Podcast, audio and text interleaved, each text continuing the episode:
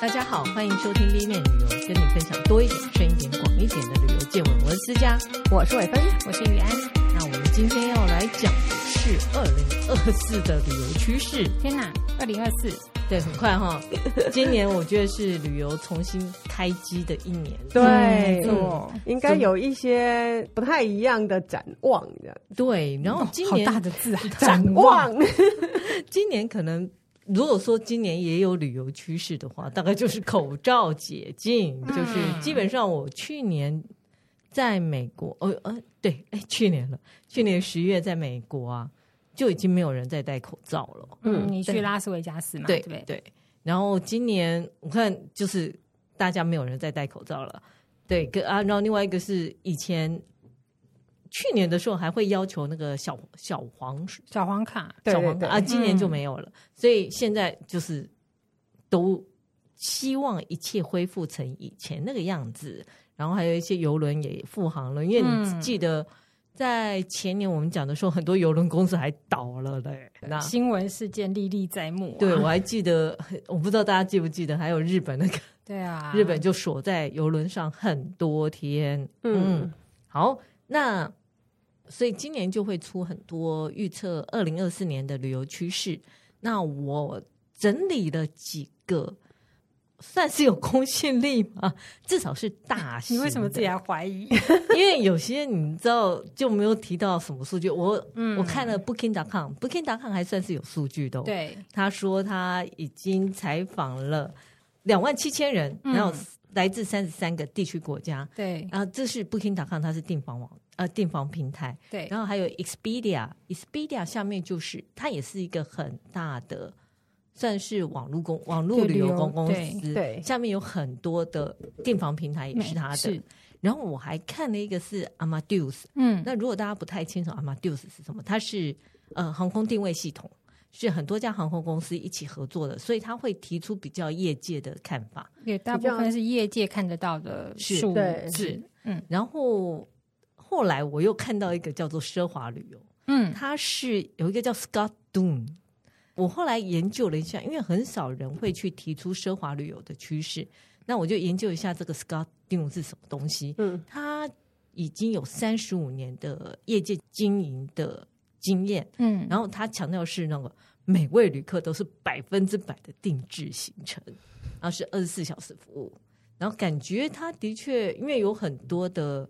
旅游媒体就引用他的调查报告，我想说应该也是还蛮算具公信力的。其实后来也才知道说，原来我们都知道说各国有一些什么旅展啊，国际旅展啊，嗯、可是连奢华它都有奢华旅展，有有对。然后每年的就是奢华旅展，可能就是在新加坡啊、嗯、杜拜啊这些地方在开。不过我也是跟大家讲一下旅游趋势这件事。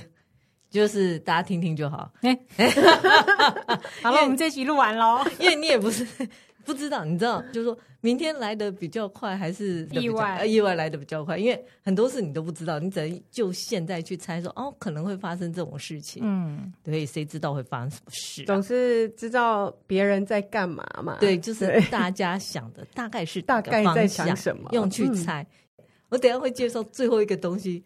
有点让我想买那一只股的股票。好哦，好，我们来看看是什么。对，我们现在先讲一下奢华旅游的趋势，因为呃，好，我们就我们虽然是穷苦人家，我们是看看有钱人到底在想什么。你要有对自己有点盼望。对，我九亿没有中到，我没有坐在新北市。下一期大乐透三点四，等一下。好，我已经开始可以想象我要拿钱去做什么。好，是好。那这个奢华旅游的趋势是，我就讲了，是这个呃旅行社叫 Scott Dunn，它其实是针对他们公司接待的三千两百多名的奢华旅客做了一个年终顾客调查。老实说，这种奢华旅客都很早就预定下一年的那个要去哪里玩，所以他也可以看出他们的目的地哪边最受欢迎。他提出三个趋势，第一个趋势是。开始找新的地点，他说有一半的受访者啊都说新的地点是他们呃明年最主要想要去旅游的动机。这跟以前我觉得有点不一样，因为很多人以前只是想找个地方，就会不断的重复去同一个地方然后就觉得放轻松啊或怎样。可是我觉得这是奢华，对。就是奢华，表示一般人去的，他们已经其实应该是说奢华还是有分啦。有一种就是他还是会去一个他习惯的地方，嗯、然后可能只是换饭店。嗯哼，嗯，对。那有一些可能就看他喜欢的饭店品牌开了哪里新的驻点哦，去尝试一下。对，但是因为他信任那个品牌，所以他就去了、嗯、这样子。嗯嗯嗯、那还有一个，就像思佳说，就是他很喜欢尝鲜。因为反正他有那个能力，对对？对，对。以这个 Scott Dunn 的调查报告来讲，他就说有很多奢华旅客，就是好，我们就把姑且称之为乌吉郎、欧亚郎的旅客，认为呢，他们想要找一些以前被视为蛮荒之地，然后想寻找一些刺激啊、冒险，所以明年度的热门地点，像是坦桑尼亚、秘鲁、智利、玻利维亚，都有在榜上有名。这是第一个趋势，那我后面会介绍比较详尽一点。第二个趋势是极度隐秘的旅游，其实他特别强调的是私人游艇。嗯，说最近询问度翻倍，然后我自己最近好像也常常听到有人在办游艇趴。对，这个趋势会比较特别一点，后面我也会再介绍。那第三个是他们开始这些奢华旅客的家庭里面有一些年轻旅客。然后年轻旅客认为说，旅游是学习跟自我成长最重要的事情。然后他希望可以借由旅行学习到一些东西，所以明年度埃及就开始备受欢迎。因为呃，基本上这一份报告是针对西方游客，嗯，所以他们在学校可能我说年轻旅客，他在学校会学到埃及，他们就想要到埃及去看真正的金字塔，因为他是奢华旅客。你们说我在书上看一看。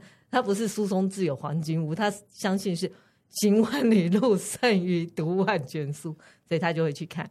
然后他们还会去找那个专家达达人带路的主题旅游，像摄影之旅这样的东西，因为都会觉得我可以学到东西。嗯嗯，那我再讲详细一点，就是为什么刚刚提到说他们要找一些新的地点？嗯，因为大部分这些旅客。有五金郎的旅客都从事商业行为嘛，然后他们都住在都会区，然后现在他希望找一个地方可以全然脱离他的地方，不要再跟他日常的生活有关，就是完全跟工作切开来，是，嗯，然后完全脱钩，然后希望找一个他强调戏剧性、独特性又远离市区的地方。我想是要多戏剧性。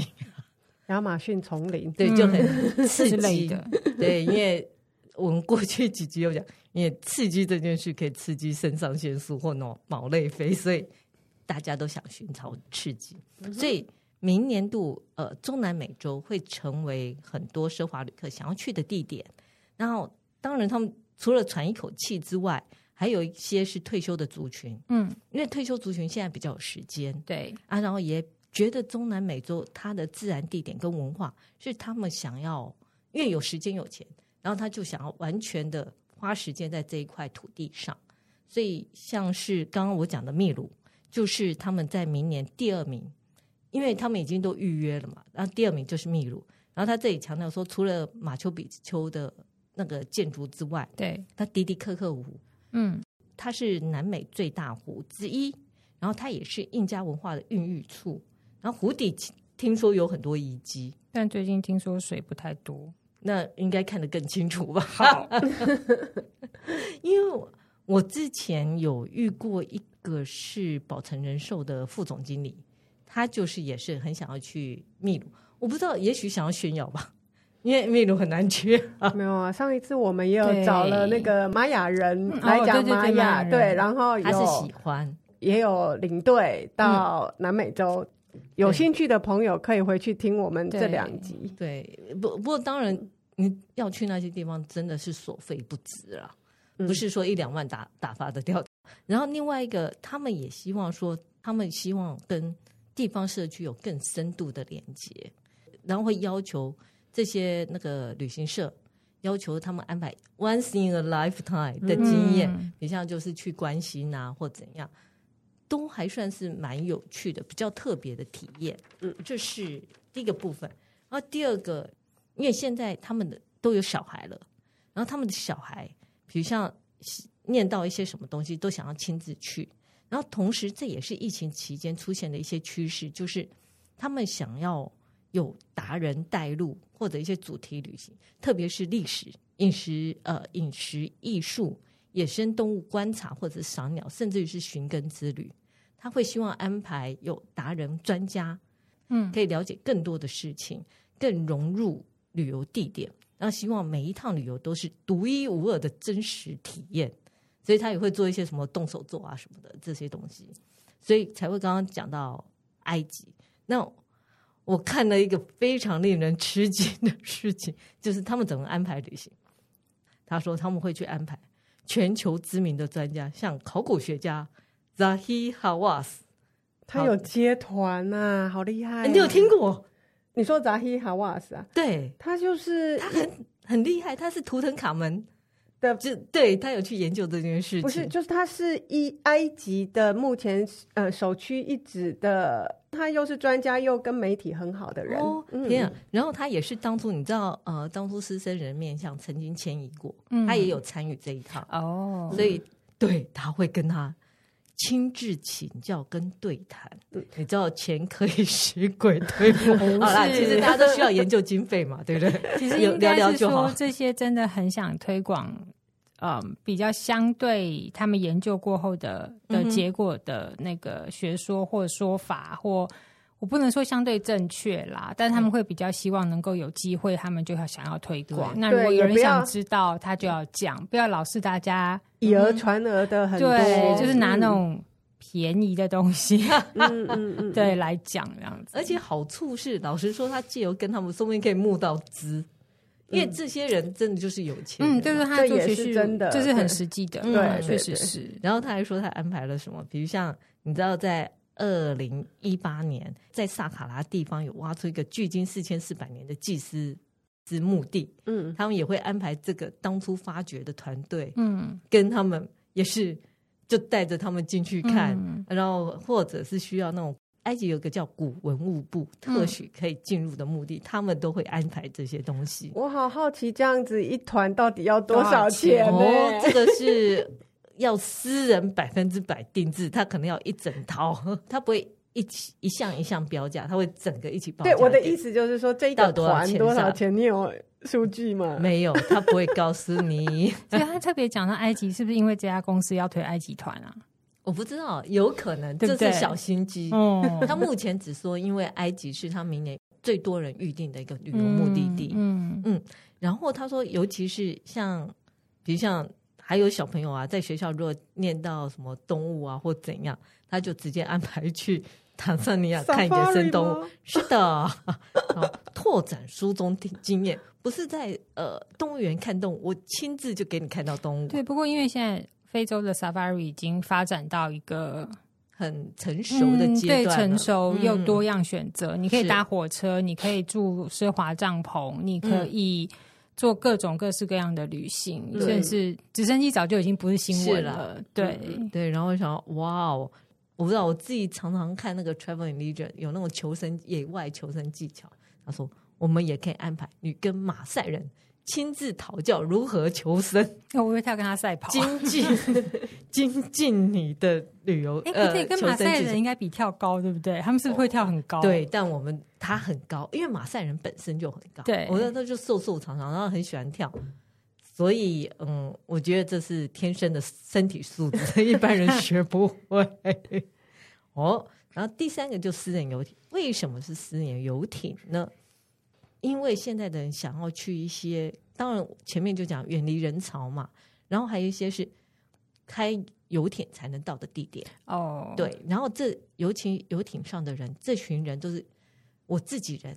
因为人数不能太多嘛，然后我们关系都很亲密，然后也不用 social 了，因为我们都是好朋友，那就不用说参团或者去哪里要跟人家打哈哈，不用，他就很放轻松，然后活动也很弹性，因为我开的游艇，爱去哪里就去哪里，然后还可以去一些比较蛮荒的地方，然后我每晚是住在游艇上，所以他特地提到了一个是厄瓜多的加拉巴哥群岛，嗯，这个地方呃，在二零一五年被 Travel + Leisure 誉为全世界最棒的小岛，然后也是达尔文进化论，对，对，所以上面有很多独特的动植物，可是可能它的住宿没那么好，所以我开着私人游艇，等于是小型的游轮。然后去那边，然后我可以玩，然后晚上我可以睡游艇上，等于就是一个小的精品旅馆，带你去一个你想去的地方，这才叫做好野人的旅游啊！嗯、然后像他们呃，还会安排什么什么跟海狮企鹅一起游泳这些活动。当然，除了加拉巴哥群岛之外，科多摩岛也是非常有名。嗯、科多摩岛也是跟达尔文的进化论有关，因为有一条。大蜥蜴，对、嗯，好，然后还有最后一个啊，他有提到，虽然不在他的趋势里面啊，他说还有一个就是 Safari，就像刚刚玉安讲，呃，奢华旅客定要明年要去的地方，第一名事实上是坦桑尼亚，第二名是埃及。那坦桑尼亚他们怎么玩呢？好，我们以前就是坐在那个吉普车，或者是坐在那个饭店看他们过河。对，没有，他说。我们是请私人的热气球飞越塞伦盖提大草原，在上面看是私人气球。你知道他那个气球，我那时候还因为太贵，我就印不去。超贵，我记得一个人要一万块，而且是跟一群人，还不是在。那个动物它迁徙的时候，私人气球我真的难以想象。哎，可是如果用热气球，就是跟着看迁徙，是不是比直升机相对好一些？好很多，就是比对环境来说，跟对动物的干扰上，对，对不对？对，嗯、因为应该是这样。对，因为。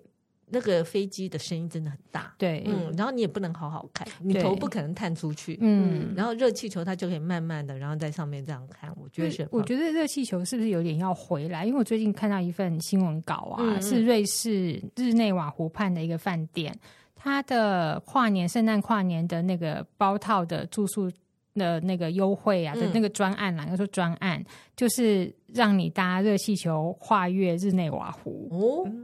因为它真的慢慢的，还蛮有趣。嗯、你可以在上面做很多事。我想可能冬天会不会很冷？会，因为我我，我觉得热热气球这个有没有要回来？我觉得跟那个现在大家都是在讲碳排放嘛，嗯、然后减少碳排放的旅行，嗯、那这个是一个选项之一。对，对嗯，不，我之前搭热气球啊，你知道都要很早起。对，这是很好玩呢，很。就是你基本上就不要睡，对，你要早早起。你下来还可以帮忙收那个热气球，啊，即便是，可是你 还可以喝香槟哎。你要等到三四点，他才会跟你，比如像以台东来讲，三四点他才会跟你讲明天会不会。其实澳洲也是啊，我觉得压力太大，我就是那时候太早到拉比，然后然后想说为什么都没有人，然后那个导游才冲下来说不飞了，今天不飞，你为什么没有在房间？我说不是几点要集合？好，然后他们说这样，他还会。骑在马背上去参与动物大迁徙，嗯、我简直难以相信他要怎么规划骑在马背上，所以他要身处在动物大迁徙，他需要个安全路线。对对，我说好，果然是有钱人想的不一样。然后另外他还讲说，他说有另外一个很有趣的活动，也慢慢受到瞩目，是卢安达。嗯，他说呃，二零二四年可以跟大猩猩面对面。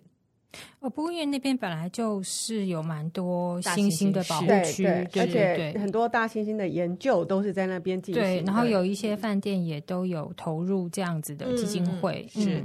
所以他说，像这样的一些活动啊，尤其是因为年轻人很喜欢，就是在大学啊，或者是小朋友很喜欢，所以他们因为小朋友喜欢，都会影响到他们下一次家族旅游选择地点之一。嗯。嗯这个是属于奢华旅游的部分，但我觉得是听起来是还不错，因为以前的奢华就是撒大钱嘛，嗯、就是我要最高级的游艇、最高级的直升机、最高级的私人飞机。嗯、可是现在如果可以用热气球或者是骑马这种来替代，嗯、就还好。对，因为他们都有钱过头了，那些他已经玩过了，他要玩不一样的啊，正面一点，正面一点。当我成为有钱人的第二年，我再跟大家讲，我是不是也这样想？好，那我现在来看一般人在想，一般人怎么玩呢？呃，好，我我找出十大趋势哦，就是参考了很多，然后找到十十个比较大的趋势。但第一个趋势，我觉得就是每年都一样，场景旅游，就是你会看的电影，然后你就想去哪里玩？去拍摄场景那边。对，然后你看的影集，然后你就想去那边玩。对，他提到是因为这是一个西方的报告嘛，他说，比如像白莲花大饭店，嗯，他说因为二零二三年有他是在意大利西西里岛拍，对，然后真的为他带来很多的游客，然后已经预计下一季是在泰国，所以泰国人超高兴的。嗯，对对，有有新闻有出来一下，嗯，就觉得会有很多外国人去。然后还有 Wednesday，如果你有看，就是那个嗯阿达一族的人，对，他是在罗马尼亚拍的，也为罗马尼亚带来很多人潮。还有艾米丽在巴黎，一样会让你对那个地方很有想象。那我自己要提到说，日本是因为动画，我上次有提到，因为柯南，对柯南。它的背景在新加坡，哦，你说他的那个剧院版对不对？因为你没有发现他常常呃全日本到处玩，嗯，还会出国玩，他去哪里玩哪里就会变成热门景点。是，大家是希望在那边遇到柯南吗？这是不扣那个台剧，你也有可能遇到喜爱，想象嘛。对了，然后、那个、想象是最无限的，就像我之前在那个日本动画那一集里面，圣境旅游就是以。日本动画圣境女儿是非常有名的，然后台湾当然现在动画越来越有名有名啊，像《鬼灭之刃》啊，像《灌篮高手》，看了就很想到那个地方去看一下。虽然它是漫画场地，那个湘南海岸到现在人还很多，是，而且尤其是今年还是今年初吧，那部电影出来之后，我也会很想去冲绳那个地方再看一下。哦，嗯，然后第二个好就跟有钱人不一样了。因为通货膨胀真的太严重，所以现在省钱旅游是一个趋势。那怎样做省钱旅游呢？他就说，放弃又贵人又多的地点，找一个替代地点。然后，好，这个是 Expedia 讲的哦。他说，比如像希腊，我们就不要去圣托尼尼，我们就去一个 Paros。嗯，然后，嗯，英国我们就不要去伦敦，我们就利物浦。然后另外一个我觉得很神奇，他说。我们就不要去首尔，我们就去台北。我想，哦、这个确实在那个时候，泰国开始增加直飞航班到台湾，然后请那边的 KOL 来台湾做嗯拍摄宣传的时候，嗯、他们都会讲一句话，就是台北就是比较便宜的日本。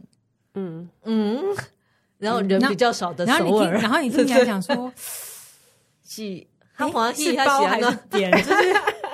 但是他们就是印象就是这样子，就是哦，是一个算是舒服旅游的地方，但是某一些地方的质感又颇像日本或韩国这样子。对，然后也是人比较少的首尔，可能首尔现在首尔对首尔可能人太多了。然后另外一个，它也会有臭虫，我也怕会到台北来啊。我我有发在脸书上发一个怎么避免臭，看一下那个注意贴文，最近进出韩国、日本的人还蛮多。就他特别强调说，呃，你回来的时候直接把行李提到浴室，嗯，好好检查，因为浴室比较容易找到臭虫，因为它地那瓷砖通常是白的，然后就好好检查才能放到卧室去啊！大家要努力。好，然后他说，因为呃，当然人潮比较少啊，然后就不会有负面影响，但同时呢。你虽然是找了一个便宜的地方去玩，但我们还是省下来的钱要干嘛？我们就去吃美食，我们就去用点菜的，哦、然后来拉高我们的旅游感受。嗯，或者是说，我们就去用那个租比较贵的车，然后这些车是我们平常在家不是开，我们可以租一个特斯拉啊什么的。我们就是把那些钱来用来做这里。把整个旅游感受提高，但又是选一个比较物价水准比我们日常还要低的地点去玩，这是他们认为省钱旅游一个比较大的趋势。听起来比较像是旅游预算的挪用的重新组合吧？嗯、是，嗯。然后他也强调说，呃，当然饭店他也开始有人是会去买，呃，五星饭店的一日券。嗯，就是说我可能不是住五星饭店。但我要可以享受到五星饭店里面的所有设施，所以也有人出国是这样去玩的。那不妨，如果大家经济有点拮据或者没有中到乐透，事实上可以考虑也是这样玩一下。反正我不知道现在哪里比台北便宜，泰国吗？东南亚应该还是有一些地方还是比台北便宜啦。至少我有看到那个什么那个。泰国串烧一串十块钱。可是交通费来说，就是你以大都市的捷运的预算跟你的成本，嗯嗯、呃，应该说你的交通费来说，其实台北是非常便宜的。嗯，对，嗯嗯嗯。好，然后第三个是我觉得目台湾这里也比较明显，叫做呃 music tourism，就是有一些音乐音乐会啊、演唱会啊活动的旅游方式，尤其是今年啊，那个演唱会真的影响很大。就像呃，刚刚玉阳跟我讲，Coldplay，在高雄真的吸引非常惊人的人潮，嗯、还有 Blackpink。那之前我记得那个 BTS 有来过台湾。然后那一次也是都是大塞车，然后引来非常多的人潮，尤其是嗯，Coldplay，它特别是吸引很多。台湾各地的人都集中到高雄去，对，不是高雄当地的人而已。因为而且 Coldplay 它的呃年年龄层又不像 Blackpink 这么小，嗯、对，它还算是比较有经济能力。对，因为我妹就说有看到是爸妈带着青少年小孩去看的，哦 okay、对，让他听听看以前的嘛。对，然后他说青少年睡着之类的，我想是吧？就是青少年在划手机啦，然后爸妈很嗨这样子，嗯。那有百分之七成的旅客说，他们会为了去听演唱会，然后特别旅游到那个地方。其中四成说啊，他如果去听了演唱会，他会周边玩一玩。这所以对于这个地方的旅游观光是非常有益的。嗯，那以二零二三年来讲，你说泰勒斯跟碧昂斯，哦，对啊，他像东京的，我已经听到有人要去了。对啊，是成千上万的。粉丝旅游潮啊，就更不用说有，他会有一段时间长期驻点有节目，比如说像拉斯维加斯在维赌城，就是有有那个长期的驻唱。对，那大家如果想看，就是会去那边。对，然后你知道有那种超级粉丝，以前我就有听过有人会追着五月天去香港、去大陆，就是一路听。然后以前呢，然后现在不确定。好，那以阿玛迪斯，这阿玛迪斯也是。有提到相同的一个趋势，然后他是说，以 Coldplay 来讲啊，他在因为 Amadeus 可以看到定位记录，当 Coldplay 二零二四是要去罗马尼亚跟希腊，然后他就可以直接看到说，去希腊的班机搜寻度在那一段时间已经上升百分之六十二。哦，然后罗马尼亚是上升到百分之九十一，哇，就大家都在 search 说怎么去这两个地方玩。嗯然后另外一个，尤其是泰勒斯啊，泰勒斯很惊人，他连电影都演唱会的电影，电影对，变成排行榜哈，嗯、所以他二零二四会继续的到世界各地去。泰勒斯二零二四年会到亚太区这里来，就东京啊，嗯、还有那个新加坡。对，哦，OK，呃，如果东京太贵的话，可以去新加坡。我觉得新加坡也没有比较票价都差不多，哦，不只是票价，就是你的旅游的费用，对，对，对嗯。这个你既然是粉丝嘛？你就是要付出一些代 价。不过新加坡很好吃啦，就是，然后你就顺便去日本游一下。对，新加坡真的值得去吃。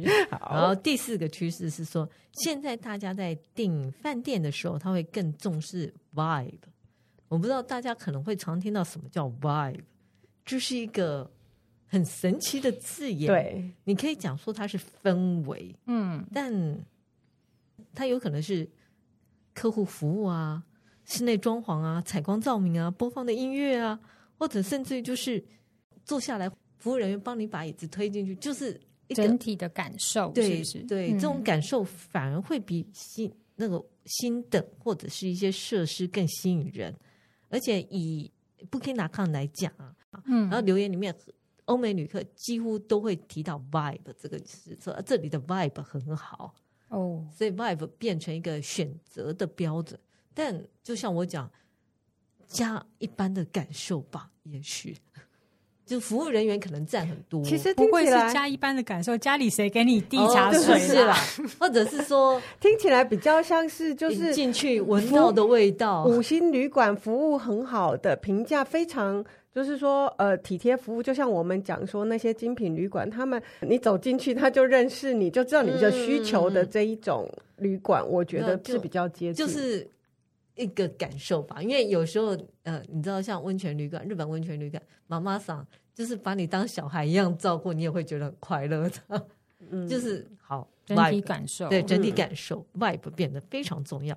好，那第五个叫做 Go Casual，Go Casual 是一个比较特别的想法，我觉得它是跟那个疫情有关。那疫情过后，大家就想要跟朋友啊、家人出去一起玩。我跟你讲，这个不太一样哦，因为这个是其中一个调查报告讲的。那另外一个调查报告讲的是要自己去玩，嗯，好，所以我就分开两个讲，一个是 go occasion，就是我找一些理由，比如像我庆祝生日啊，庆祝蜜月啊，哦，还有像是 baby moons、puppy moons，就是在有 baby 之前最后一次旅行。Baby moons 有，到现在还有 puppy moons。就是 你知道有有宠物，你也无法自由去旅行。对，你在养宠物之前的最后一次旅行，还有一些呃男生或女生单身派对啊、周年庆啊，然后拿到新工作啊、升官啊、离职啊、退休，什么理由都可以。就是我就是要庆祝，我就是要跟朋友去一起出去旅行，这是其中一个趋势。Expedia 讲的是这样。但我看了 Booking.com，Booking.com 反而提出另外一个趋势。他说他是用调查报告，他五分之二的人回答说，我过去半年我曾经自己独自旅行，然后甚至于是说我是自己去度过整个假期。然后到这种，特别是 Generation Z 世代最喜欢这样。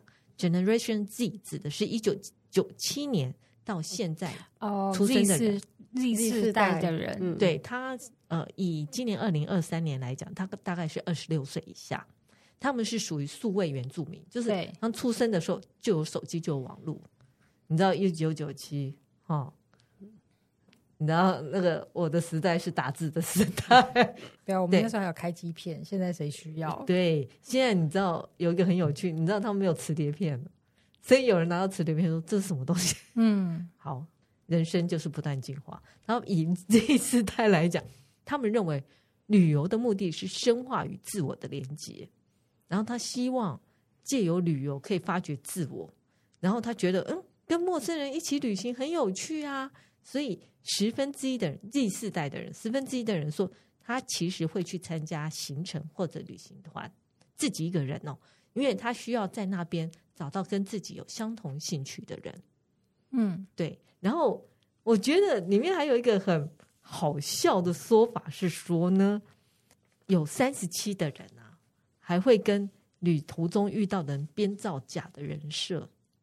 哦，会啊，嗯嗯，就是你跟别人讲的自己不是真的自己，但他们说也因此在旅途中他会带出更好的自己，就是他会呈现出跟平常的自己完全不一样的样子，然后他很。享受匿名跟重新出发的一种感受，我可以理解啊。比如像你在台湾就哦，你是暖男啊，或怎样，然后你在旅行说说好，在这一次反正没人认识我，我要变成一个风流的人，就是到处拈花惹草，反正没人认识，然后创造一个新的人设，嗯，还不错吧？就等于是一个虚拟的。他说其实有点像。你在网络世界都有一个虚拟角色嘛？Z 世代的人就会把网络里面虚拟的角色带到旅途当中，所以他需要自己一个人去旅行，不然会别扛。好，这是一个趋势，也可以考虑这样讲啊。因为我自己曾经觉得很好玩，就是呃，我出国念书的时候啊，我就觉得很好奇，别人认识的我都是从。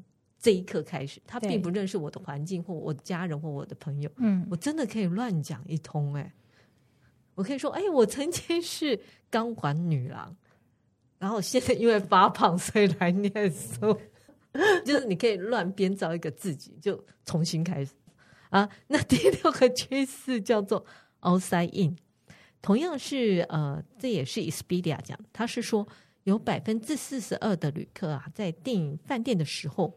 他会考虑饭店有哪些休闲设施？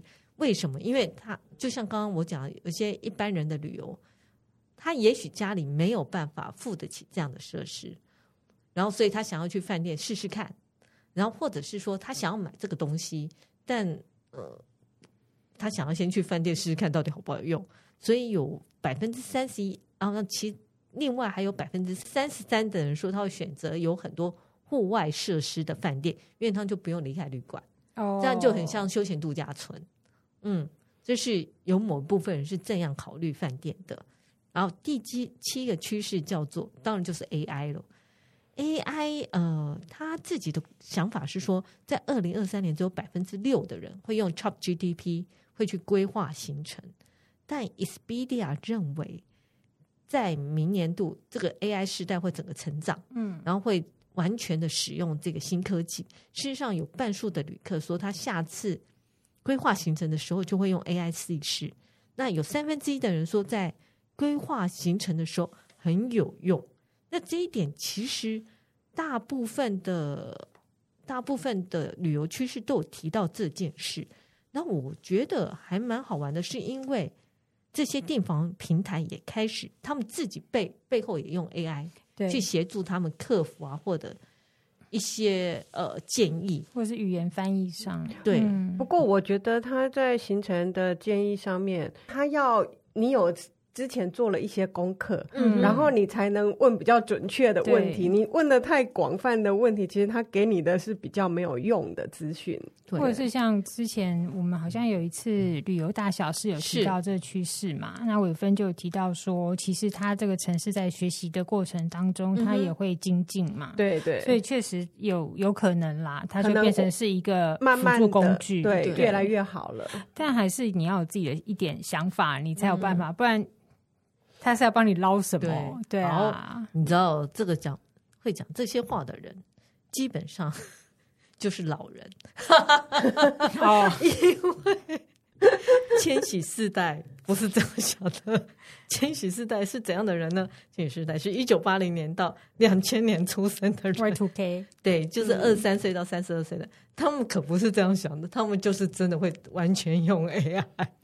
哦哦，但我们这个时代的不是就不是这样想。我我真的有试着要去做这件事，嗯、我希望我从头都是用 AI 来帮我，可是就是没有办法完成。可是我觉得我们的没有办法，是因为我们已经有一个想象，啊，或者是我们能力就是一个是你的经验能力跟你的想象，知道一些事，对，所以你会觉得不，他就是给不到你的点上。可是对于那些。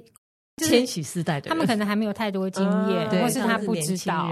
嗯，对，他可能真的就会说：“那我就要去看，能够拿到什么？”对，他们可能就会相信。对对对。然后不只是旅客这一部分啊，其实这些线上旅游平台也都大量的使用。可是当然是不一样的方法，比如像 Trip Advisor，他就去收集他自己的大数据。嗯，那他运用 AI，他会提供给旅客，他我可以。根据你的地点、日期跟兴趣，给你每天的行程建议。所以它这个就比较像，只是说它是用数据去规划一个经验值。对，然后像伟芬刚刚讲的，就是以他自己的经验值去嗯去看这个搜出来的结果。例如说，好，如果说你很笼统的问他说。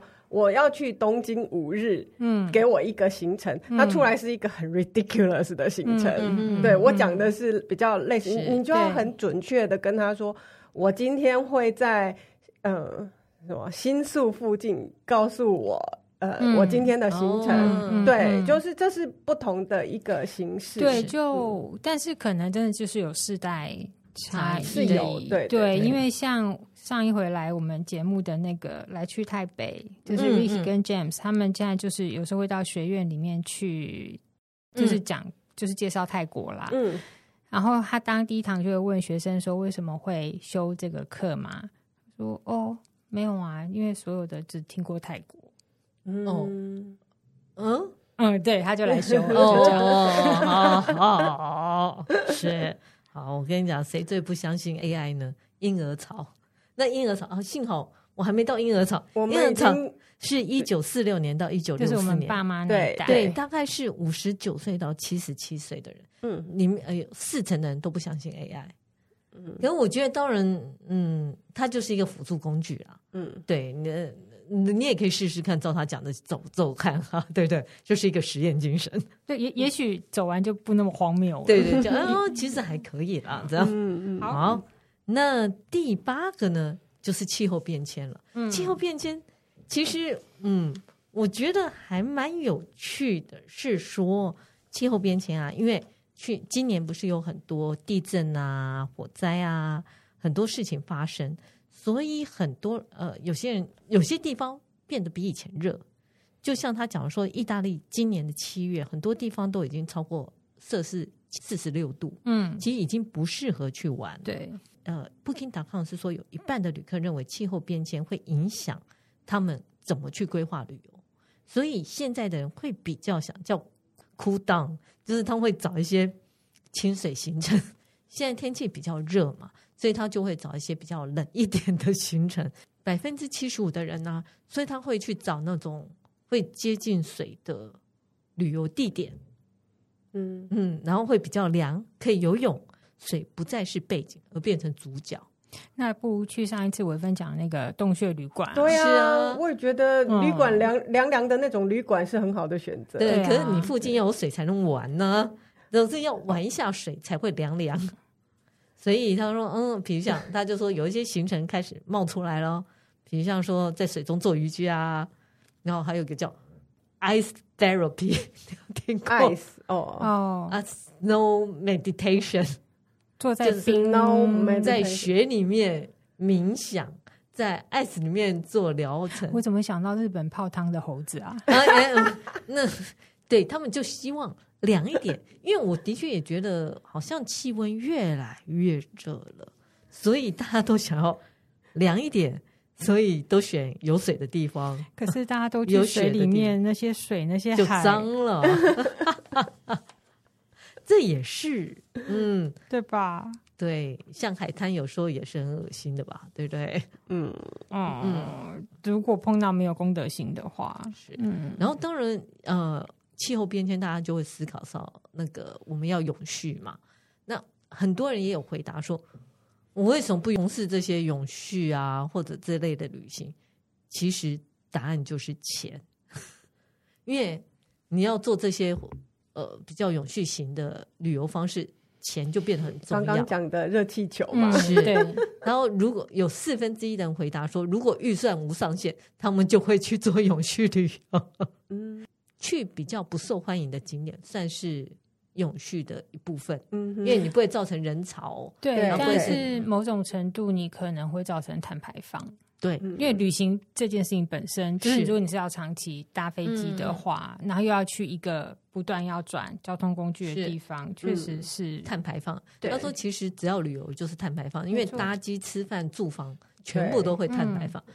呃，有人会说，那我可不可以就是让我花的钱可以支持到地方经济，嗯，这也是属于永续旅游的一个方法。嗯、对，不过终究一切就是归咎到因为钱，因为预算不够，所以他们虽然有心这样想，但目前是还没有办法做到。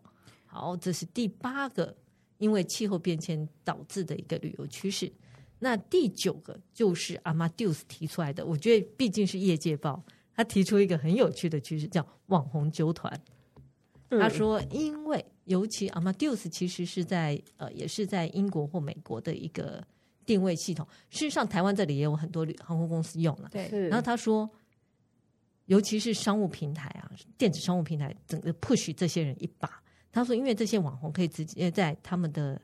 IG、YouTube 或 TikTok 上面，他们有那个个人资料上面直接分享定位链接跟付款哦，oh. 所以以西方来讲是 OK 的。然后尤其是他说，他说以前我只是跟你讲说哪里好玩、哪里漂亮，那现在你就可以直接透过这里去订。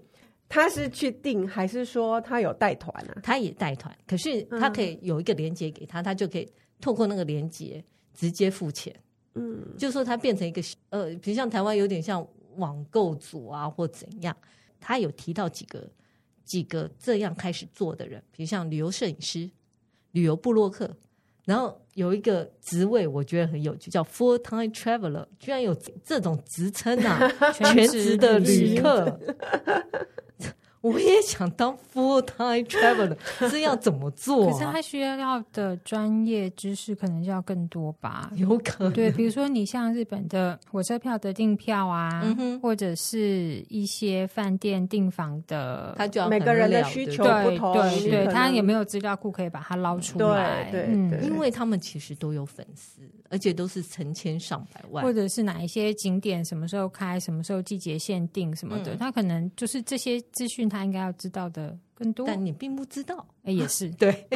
他说，这些人现在都开始，尤其是英美这些人都开始设计行程，然后带他们自己的团，所以这样的网红纠团会越来越多。但我要提醒大家，台湾是不允许的哦。嗯 嗯，呃，也不能说不允许。如果网红纠团，他必须要跟旅行社合作，合作，对，因为旅行社是特许行业，你不能说去玩就去玩。而且领队跟导游是要有牌照的。对，嗯。但呃，如果大家有看到这个趋势，也许慢慢的会有调整或怎样，这是值得值得注意啊！我也相信，因为现在网红只要用什么，比如像你说那个。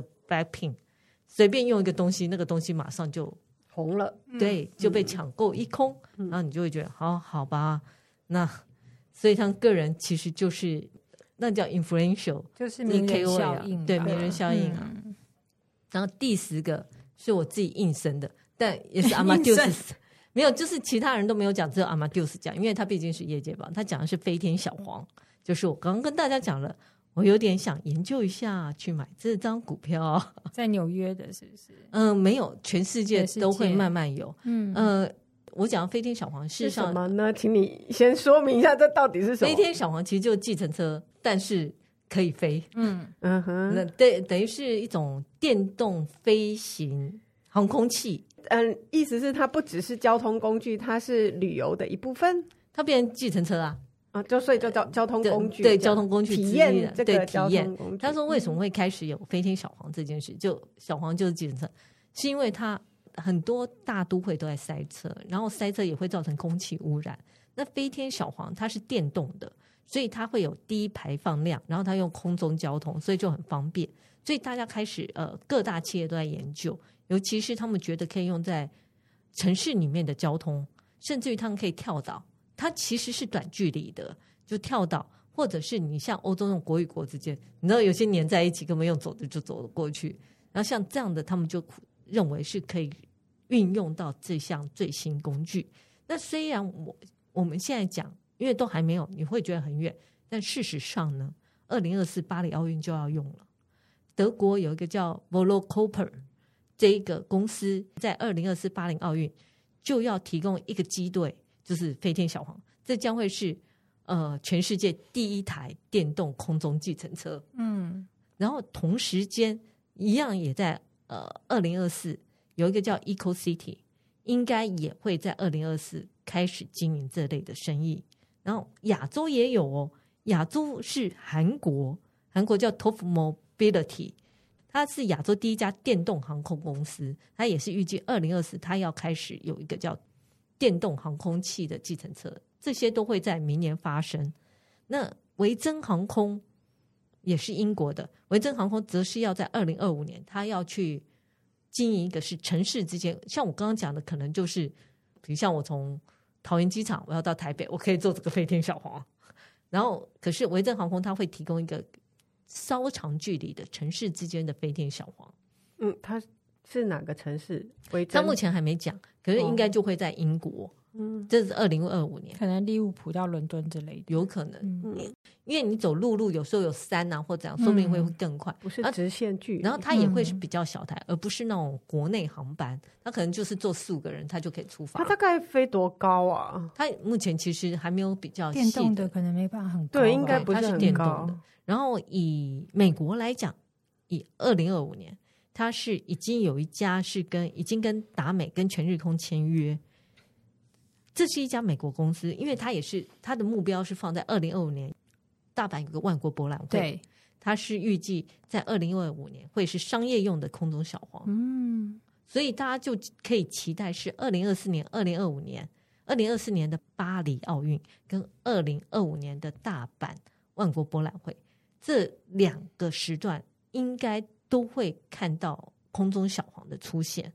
所以第五元素的，对，就是那样的东西。对，如果大家有呃好奇到底会长怎么样，第五元素的确是一个那部电影里面出现的，也许慢慢的就会出现，因为像很多讲到未来的电影都会有空中小黄，嗯，然后甚至于造成交通阻塞。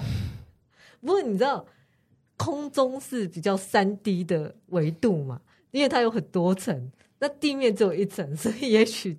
比较不会造成阻塞，但很有可能会要小心撞到。对，因为它必须要有很准确的航道，这很难侦测。高一点，它就避开。这样就变成它可能有一些不知道，也许有一些区域那些有一些法规，无人什么空拍机，对啊，他们上去，对对啊，对，我觉得这会引起另外一个。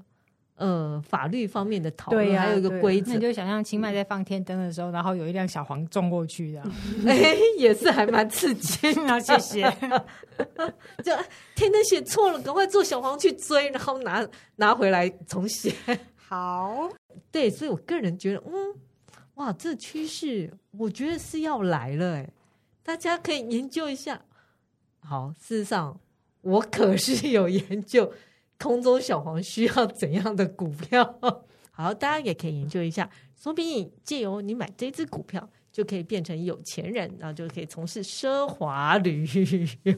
又回来奢华旅游，因为我个人还是很想要试试看，骑着马去看动物大迁徙是什么感觉。不过这样听起来，其实跟。二零二二下半年在预测二零二三有一点像，就还是在往那个方向走，嗯、就是包括要深度啊、定点啊，然后可能当时跟家人旅行感更强烈，是因为台湾可能还好，可是在国外可能他们封城的时间比较长，对，而且太严格，嗯、所以他们会更珍惜跟彼此相聚的时间，嗯、是对，但是就是听起来似乎是延续。那个整个 vibe，对那个 vibe，然后世代差异会越来越大，嗯、对，因为每个世代，就像我讲 Generation Z，他们这个世代真的是，他们完全就是跟网络绑在一起，他们一方面很寂寞，那一方面又好像有很多朋友。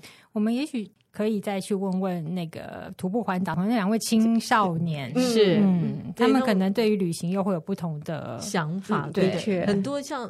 我对我记得那个黄导，他其实是要成就他们自己，他其实并没有真的很想到处去看，他只是想完成这件事。你想之前我们在讲什么西藏壮游的时候，其实有很多大部分，当然他可能也想去实地看到，但是实现自己这件事情是变得很重要，变成一个目的大于去看看。对，还有另外一个就是我觉得很有趣，就是那个因为你在网络上都有虚拟分身。